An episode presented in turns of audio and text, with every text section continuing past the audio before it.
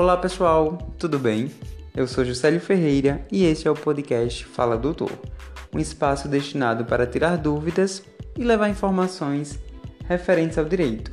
O questionamento de hoje foi enviado por uma seguidora, Claudevânia, lá do Instagram, e tem relação com direito previdenciário, mais precisamente acerca de aposentadoria. Claudivânia fez a seguinte pergunta: Doutor, por que os resultados das audiências judiciais de aposentadoria demoram tanto? Pois bem, um fator que contribui para a demora dos resultados das demandas judiciais é o que chamamos de morosidade do judiciário, ou seja, a demora do poder judiciário.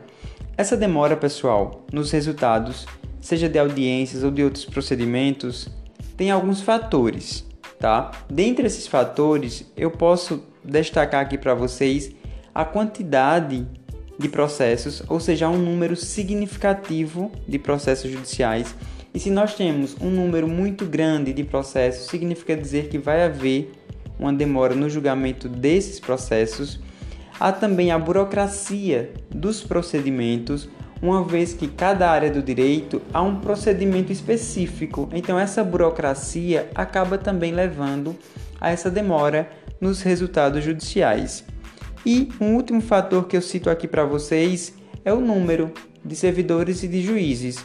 Esse número hoje, principalmente de juízes, é um número relativamente pequeno e esse, essa é, esse déficit, né, esse prejuízo de ter poucos juízes, significa dizer também que vai haver um atraso nos julgamentos das demandas, nos julgamentos dos processos. Por fim, já reitero a necessidade de buscar sempre bons profissionais.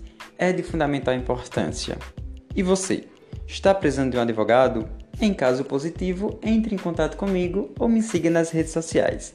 Desde logo, um abraço e até breve.